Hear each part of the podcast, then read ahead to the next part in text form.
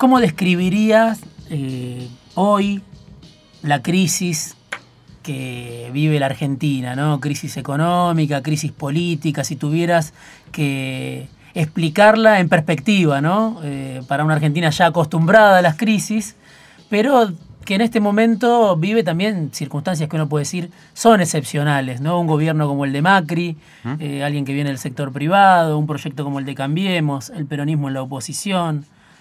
¿Cómo describirías esta crisis? ¿Por, por dónde pasarían los énfasis, este, los puntos centrales? sin duda hay varias, hay varias cuestiones.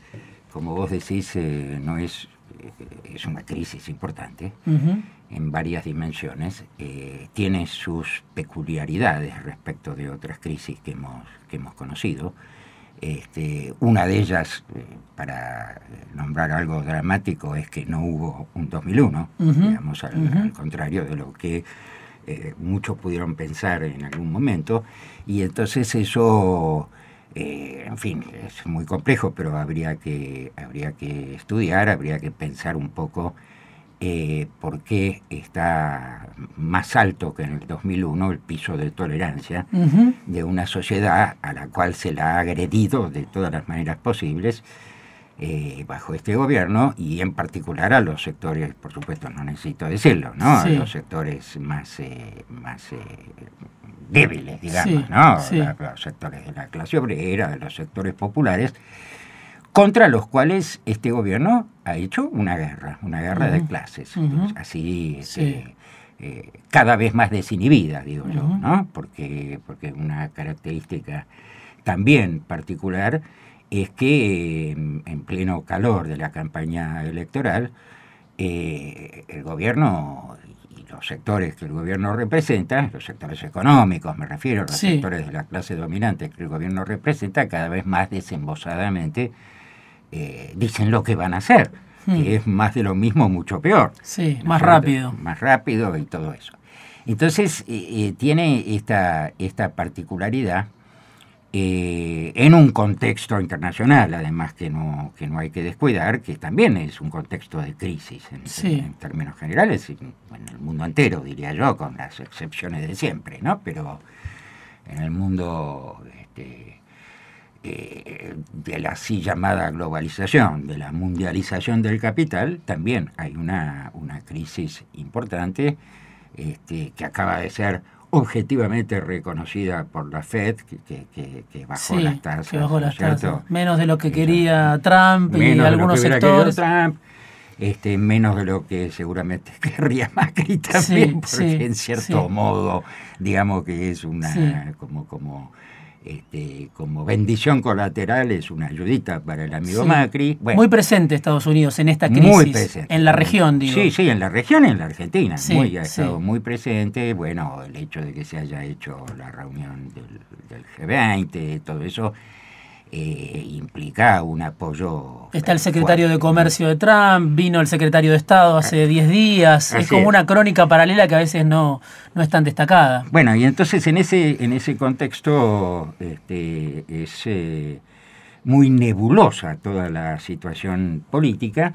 La crisis pasa también por la crisis de los, de los partidos políticos y diría yo de la cultura política en general, que se ha bastardeado a un nivel que yo no recuerdo en mi larga vida este, haber presenciado, ¿no? ¿Por qué? ¿En qué lo notas, por ejemplo? No, digo, el debate, el debate político mm. es realmente de un nivel eh, intelectual, dicho sea esto entre comillas, eh, sotánico, ¿no? Son este, puras eh, argumentos ad hominem, y, en, prácticamente todos los casos, ¿no? con las mm. diferencias del estilo que, bueno, si tuviéramos tiempo podríamos analizar, pero digo, eh, hay un, eh, una preocupante mediocridad, digamos, mm. en la clase política argentina, ¿no? Además de las maldades que hacen algunos, digo, aún este, sacando eso este, por un momento de la mesa, hay una mediocridad realmente eh, preocupante. ¿Qué, ¿Qué, destino pensás que tiene el proyecto de Macri en estas elecciones? Si es que le va bien, ¿cuál era su objetivo más ambicioso? ¿Y, cuál es la perspectiva hoy? ¿no? ¿Qué le queda a ese proyecto que parecía como muy ambicioso, de las élites, de aterrizar directamente en el poder mm. a través del gobierno de los Bueno, yo creo que eh, si yo tuviera que decirlo en, una palabra, el destino es el fracaso total. Mm. Eh, vos sabés que hay, una, hay, un debate, a veces implícito, otras veces explícito, a propósito de si eh, este gobierno son una manga de inútiles, ¿no es cierto? Que, de torpes, que este, no han sabido este, lograr sus objetivos, y etcétera, o si vinieron a hacer esto, como dicen muchos, ¿no? Sí. Este, ¿Por, qué te inclinas vos? ¿Por, cuál opción te inclinas? Yo tengo, con perdón de la expresión, una tercera posición. A ver. no, creo que, son, creo que son las dos cosas, que estamos en el peor de los mundos, ¿no? Sí. Porque efectivamente creo que eh, su proyecto siempre fue este, el, achicamiento, ¿no es cierto?, de la economía en términos eh, eh super, eh, hiper neoliberales, o como se quieran llamar, pero que eh, incluso en ese proyecto, incluso en la idea o en los intereses que ellos tienen, están fracasando. El hecho de que alguien como Guillermo Calvo el otro día haya podido decir lo que dijo, que este, él preferiría que, ganara el kirchnerismo, bueno, es mucho decir. Te, iba, te iba a preguntar. Es mucho decir en varios sentidos. Sí, te iba a preguntar eh, por eso. El que habla es Eduardo Brunner, sociólogo, ensayista, bueno, con toda una vida ligada a la universidad pública, a la Facultad de Ciencias Sociales, la Facultad de Filosofía y Letras, también crítico cultural. Y claro, es interesante eh, ese tipo de, comentarios, ¿no? ese tipo de mensajes como el de Guillermo Calvo que mencionabas, un gurú de los mercados, el que anticipó el efecto tequila, alguien que lo que más hubiera querido es que a Macri le vaya bien. Y sin embargo hoy está diciendo lo mejor que nos puede pasar, curiosamente, es que mm. vuelva Cristina. Ella puede hacer el ajuste con apoyo popular, ¿no? Bueno, exactamente. Esto es, un indicador, un síntoma, si vos querés, de que al menos una parte importante de este, los que mandan realmente en el país están viendo si cambian de caballo en mitad del río, ¿no? Sí. Eh, van a tener sus dificultades para hacerlo, digamos, ese, ese, frente de todos es para decirlo con una, con una frase vulgar, una bolsa de gatos, ¿no es cierto? Este, hay corrientes muy distintas. Hay corrientes muy distintas, pero bueno, eh, digamos que es una opción de recambio para un ajuste que quizá, en el caso de ganar, se haría este, con más cuidados, con un cachito más de sensibilidad social, después de todo, vienen del peronismo, bueno, todo, eso, ¿no es cierto? Pero eh, no deja de ser una discusión, un debate, una tensión o hasta un conflicto, si vos querés, dentro de una lógica similar, que no, que no. La idea, por ejemplo, de eh, usar, eh, bajar las, eh, las tasas de los LELIC para usarlas para... sí, de Alberto Fernández. De Alberto Fernández, para recomponer a los jubilados, es una idea de la que en principio y así en abstracto no se puede estar en contra. Ahora, la gran pregunta es cómo haces eso sin tocar otras variables mucho más estructurales y profundas de la lógica económica y política y social en su conjunto, porque si vos haces solamente eso, lo que podés provocar es una este, disparada del dólar, una disparada inflacionaria que va a afectar otra vez a los más débiles, es decir, lo que les das con una mano se los está sacando con otra, si es solamente eso y así y si lo hace, y si está en condiciones de hacerlo. Apareció en estos días una solicitada en apoyo al gobierno de Cambiemos de una serie de intelectuales y, no tanto, una serie de artistas, artistas personajes de la cultura, eh, donde aparecen, sí, algunos intelectuales que seguramente conocés y bien, como Santiago Kovaldov, Sebrelli, Romero, Aguinis. Romerito, claro. Claro, es difícil este, bueno, encontrar ahí eh, algún, algún, alguna idea fuerza este, como para sostener al gobierno de Cambiemos, pero yo me quedo con una que, me parece que es parte del, mensaje de campaña del gobierno, ah. y es esta idea de futuro contra pasado, ¿no? Eh, nosotros seguimos apostando al cambio, que vendría a ser el proyecto de Macri, y lo otro es volver al pasado, volver a un retroceso. ¿Cómo ves eso, no? E, esa disyuntiva planteada desde los discursivos por este grupo de, intelectuales. planteada por una serie de intelectuales, me parece, eh, me quedo estupefacto de, hmm. la eh, verdadera tontería que representa esa idea, ¿no? Porque, eh, ¿qué quiere decir futuro contrapasado? Como si los últimos, algo así como 100 años de la historia argentina, no fueran el recurrente círculo vicioso, ¿no es cierto?, de eh, una sociedad que se cansa de la derecha y apuesta a algún sector progresista, después este sector no llega a eh, satisfacer toda y entonces volvemos no. Eso eso pasó con Alfonsín después Menem con la alianza después y, bueno, y así sucesivamente. Entonces no no se trata de pasado contra futuro, se trata de proyectos y lógicas políticas este, que no pueden salir de ese recurrente binarismo, de esa repetición. Mira, a propósito de esto, yo siempre cito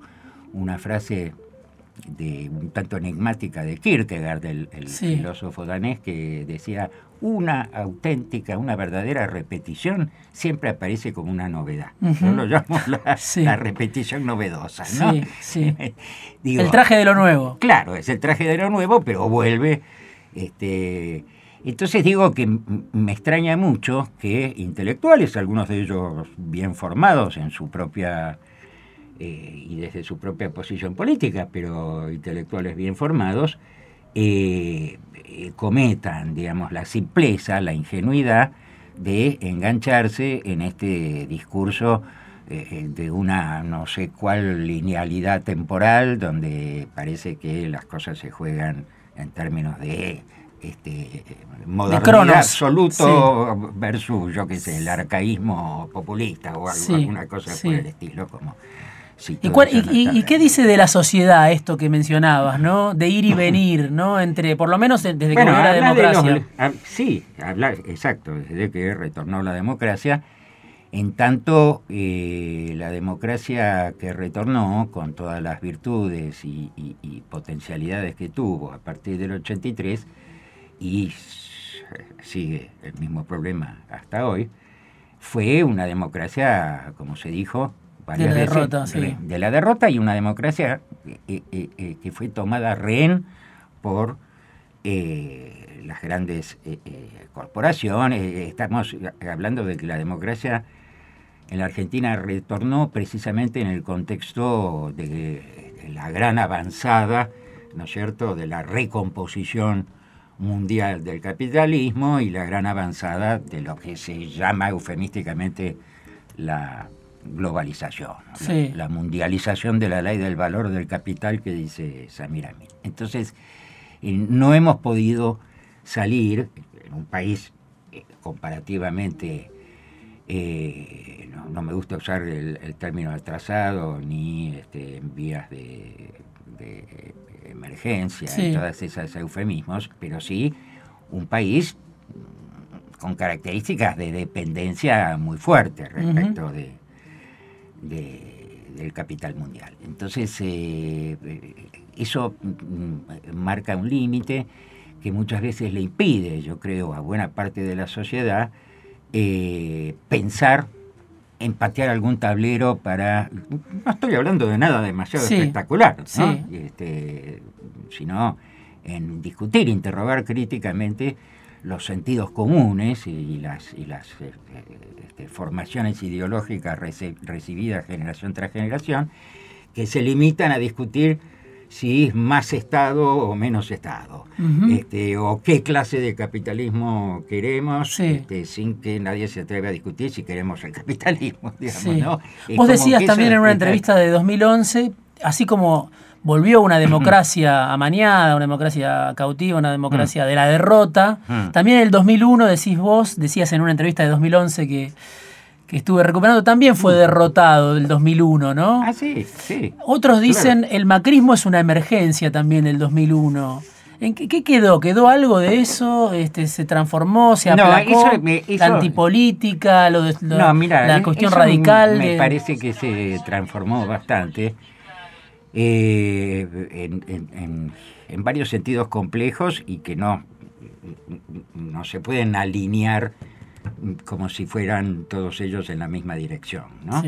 Eh, ¿Por qué no hubo un 2001 este, en estos dos años últimos, digamos? Algo que mencionaste al comienzo de la charla. Yo, yo creo que, entre otras cosas, entre otras cuestiones muy complicadas, porque en cierto sentido hay más política, digamos, que la que había en el 2001, donde había una suerte de desesperación social que podía este, irse para cualquier lado. ¿no? Eso fue una característica que tuvo el 2001. Fue una gran rebelión popular, 39 muertos, etcétera, digamos, lo cual es eh, de celebrar porque esa gran rebelión popular incluyó muchas, mucha creatividad. Las asambleas, las fábricas recuperadas, todas las cosas que se hicieron en su momento. Pero eh, ningún sector en este caso, por ejemplo, de la izquierda, este, logró eh, dirigir, logró organizar, logró condensar todas las demandas, este, ¿no? Incluso muchas veces era, rechazado. Eh, Eran rechazados. en esa lógica. Estamos hablando de hace muchos años, ¿no? Sí, sí, también se cometieron torpezas, no lo voy a negar. ¿viste? Uno trata de tener un pensamiento crítico, incluyéndose a sí mismo hasta donde se puede. Bueno, eh, eso eso eh, es verdad. y fue entonces el sector en ese momento más lúcido de la este, clase política tradicional, que es lo que después se dio a llamar el kirchnerismo, el que se avivó, para decirlo ¿no? con lenguaje de barrio, este, y supo... Tomó esa fuerza, la encausó detrás de un proyecto. Claro, detrás de un proyecto y con los límites este, de ese proyecto, eh, lo cual significó, entre comillas, un progreso en un sentido y en otro sentido un encauzamiento para evitar precisamente que sucediera eso que no pudo, que no pudo suceder en diciembre del, del 2001, que fue que este, que eso se organizara de manera más radicalmente cuestionadora y crítica. Eduardo Brunner, que está esta noche con nosotros charlando acá en Fuera de Tiempo, es uno de los firmantes también de otra solicitada de intelectuales en apoyo al Frente de Izquierda, ¿no? Donde estaba Martín Cohen, Maristela Esbampa, bueno, distintos este, intelectuales periodistas también que apoyan bueno, la fórmula que es de Nicolás del Caño, Romina del Pla, y un habitual este, adherente acompaña, no sé a qué distancia, pero a una distancia prudente siempre. Siempre una distancia prudente, a veces crítica, a veces irónica, pero eh, decidida en el sentido de que me parece que es una alternativa no solo que tiene que estar, como se dice, sino que eh, un, compañero también firmante de esa solicitada, que es el historiador Hernán Camarero, Hernán Camarero sí. dijo eh, una cosa que, dentro de los límites coyunturales de las elecciones, me pareció muy bien cuando dijo el voto al frente de izquierda es el verdadero eh, voto útil en estas elecciones, ¿no? porque siempre está esa discusión del voto útil, del mal menor, de todo eso. Bueno, de no hacerle el juego a la derecha. Bueno, hay muchas, hay muchas, hay muchas discusiones que van cambiando. A, eso ya es difícil, ¿viste? Ese argumento se les vuelve difícil cuando estás con masa, este, los gobernadores.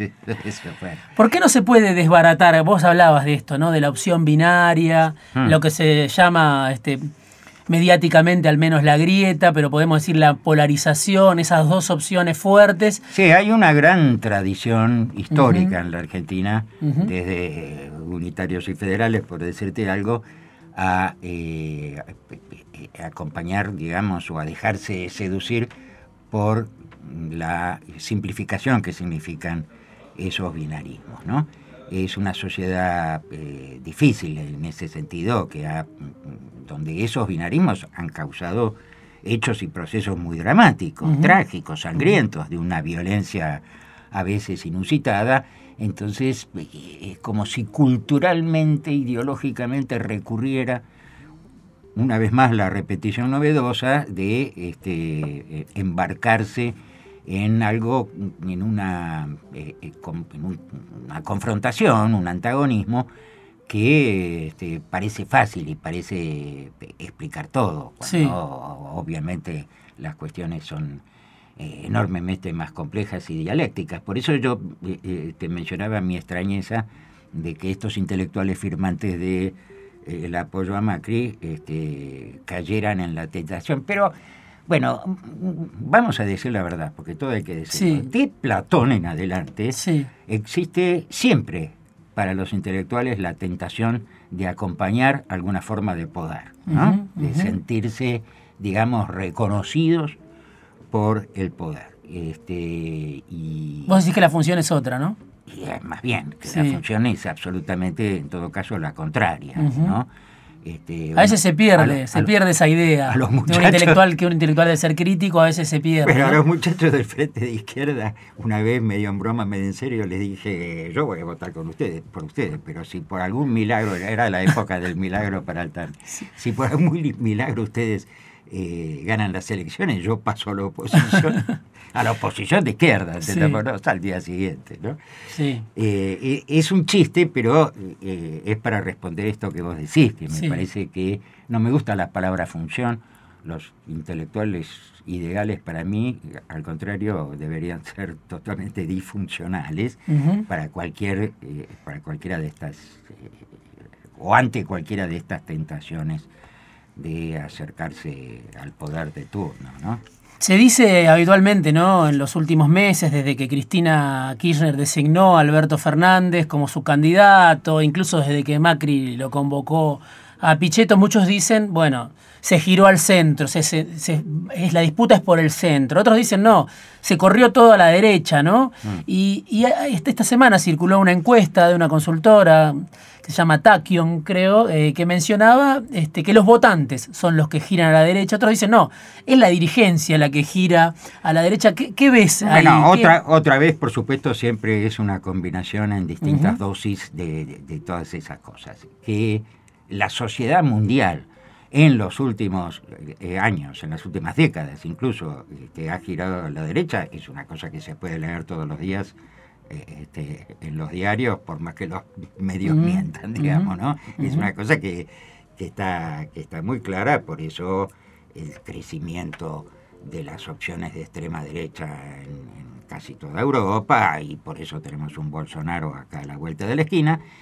sin duda que algo de eso está pasando frente a eh, un gran desencanto. Eso yo sí diría que es en un cierto sentido antipolítico, porque en última instancia la explicación de eso es el enorme desencanto frente al fracaso estrepitoso de todos los formatos de gobierno que se han ensayado, ¿no es cierto? Y que en la medida... En incluido el progresismo, ¿no? Sí, incluido y especialmente, porque el desencanto viene de ahí, precisamente, que ni el, progresismo, ni Podemos, ni hablemos de Siriza, que ya sabemos, ¿no es cierto? Que, bueno, han, han logrado realmente eh, plantear una lógica radicalmente diferente, y no solo radicalmente diferente, pues no se trata de ser diferente por el placer digamos, este, intelectual que, o estético que a uno le puede eh, resultar ser diferente, sino que se trata de,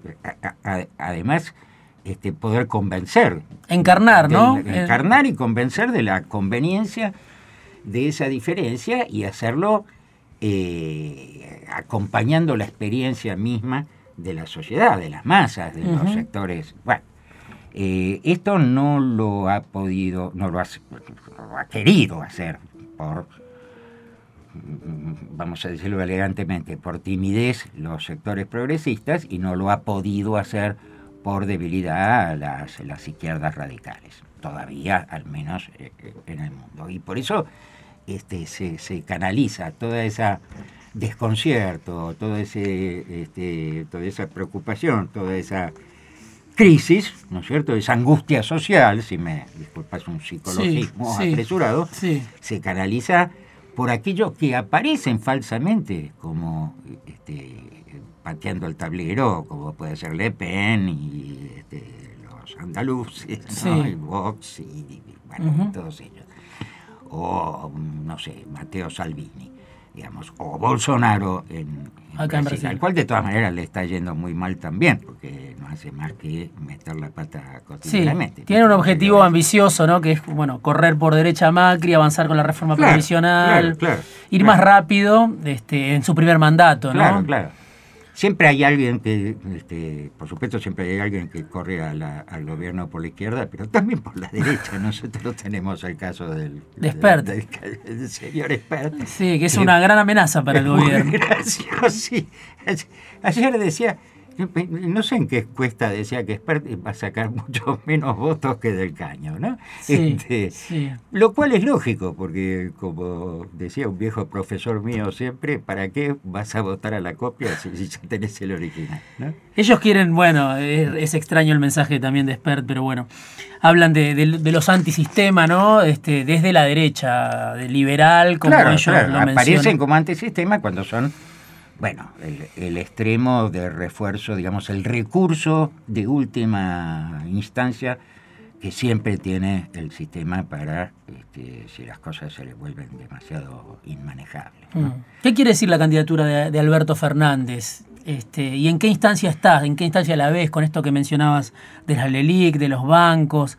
¿Qué quiere decir su designación y, en qué punto está hoy para bueno, evidentemente que su designación es un corrimiento a la derecha y que eh, la estrategia de... Eh, no quiero personalizar porque lo que importa son las este, posiciones políticas, pero por poner un nombre emblemático, la estrategia de Cristina ha sido disputarle, o está siendo y no sé cómo le va a salir, disputarle eh, al macrismo esa, este, eso que antes se llamaba la ancha avenida del medio. ¿no? Sectores de la clase media, Claro, los sectores de la clase media, desencantados con Macri, pero lo suficientemente gorilas o anti-kirchneristas, por lo menos como para no votar a Cristina, hmm pero que podrían verse tentados por una opción eh, así llamada más moderada, etcétera, etcétera. Está además masa. Sí, sí, Entonces, eh, Muchas veces abanderado de la mano dura es también. Una, es una paradoja muy grande, Diego, porque, eh, claro, claro, todo lo que representa masa en ese sentido. Entonces es una paradoja muy grande porque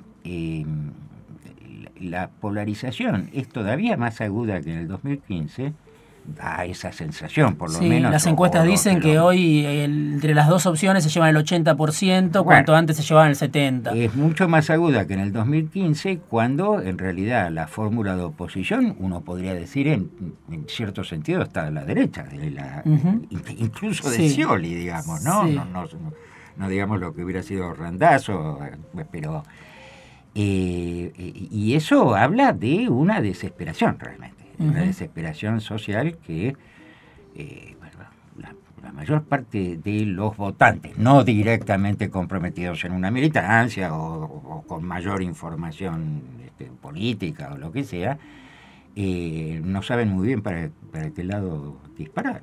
Sí. Sin embargo... Por eso no podemos a ciencia cierta saber qué va a pasar en las elecciones realmente. No, hay que, hay que, puede haber sorpresas de todo tipo. Claro. Eh, sobre todo depende mucho de la participación, quién va a votar. Pero al mismo tiempo estamos viendo en estos días un discurso que se radicaliza desde el gobierno, ¿no? Y el gobierno dice, eh, Alberto Fernández o algunos este, eh, intelectuales o periodistas como Carlos Pañi dicen, Alberto Fernández se cristiniza, hmm. se radicaliza, quiere ir contra los bancos, ¿no? O sea, eh, y bueno, también está el caso de la campaña contra Kisilov, acusado de marxista. ¿Cómo, y Kisilov defendiéndose de lo que él este, eh, parecería vivir como una acusación, ¿no es cierto? sí.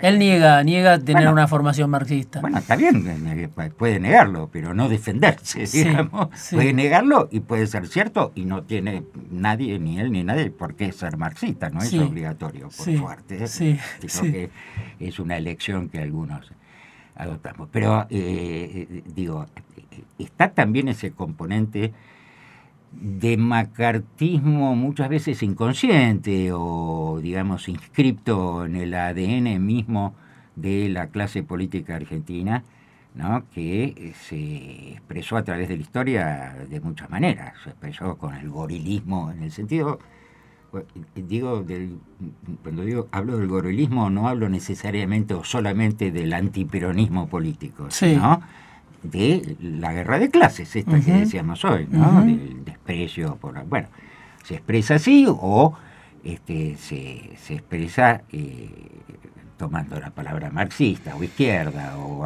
como un baldón, como una acusación de la que habría que, defenderse cuando justamente muchos pensamos que este, sería, digamos, una, no solo una, una posición legítima, hmm. que se ha legitimado en las últimas décadas, sino este, algo que permitiría pensar con otra lógica. Termino con algo más este, personal que tiene que ver con, tu trabajo como, como docente y también como ensayista. Vos decías en alguna entrevista solo tengo eh, capacidad o solo soy capaz de escribir contra alguien, ¿no? sí, eh, ¿Por qué? ¿Por qué hace falta escribir contra alguien y contra quién hay que escribir en todo caso? No, bueno, eh, este, te, imaginas que contra quién hay muchísimo. Sí, hoy digo, ¿no? hoy, en cada momento este, uno elige sus propios este, adversarios, generalmente ellos no se dan por enterados ni les importa, pero bueno.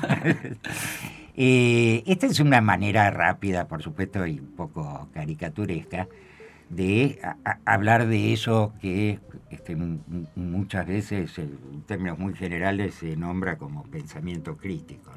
Esto me parece que es una discusión muy actual cuando vos ves a algunos de los intelectuales que este, no solamente apoyan, sino militan fervientemente eh, en el gobierno o a favor del gobierno. Este, eh, denostar la negatividad, dicen ellos, que representa el llamado pensamiento crítico. ¿no? y, Hablan del entusiasmo, de, estar este, contentos. No voy a hacer nombres porque tengo un inmenso respeto y amor por ese apellido, entonces prefiero.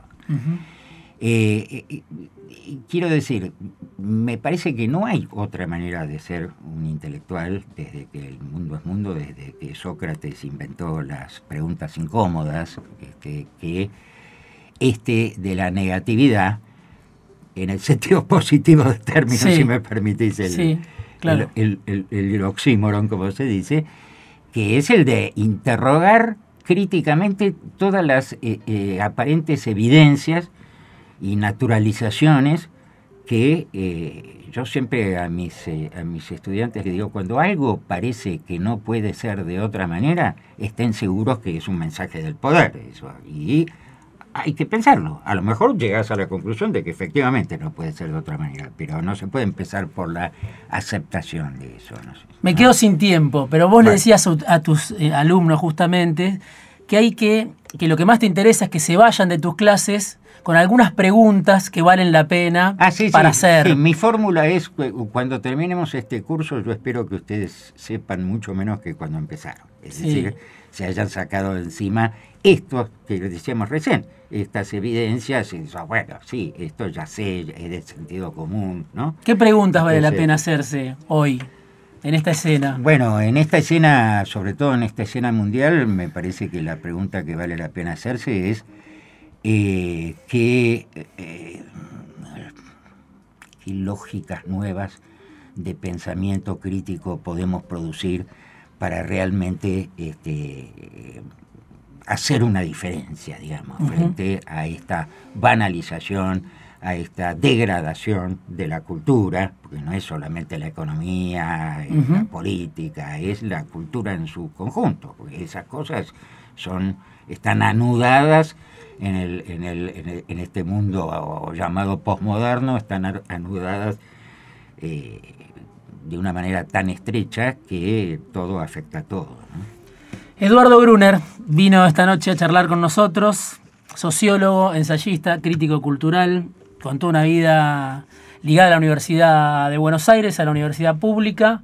Gracias, Eduardo, por haber venido. Gracias a la invitación, un gustazo. Gracias a Jimena García Blanco en la producción, gracias a Pablo Vidal en la operación. Mi nombre es Diego Genú. Volvemos el viernes que viene, un ratito antes de que llegue el sábado. Hasta aquí, fuera de tiempo. Los esperamos el próximo viernes a las 23.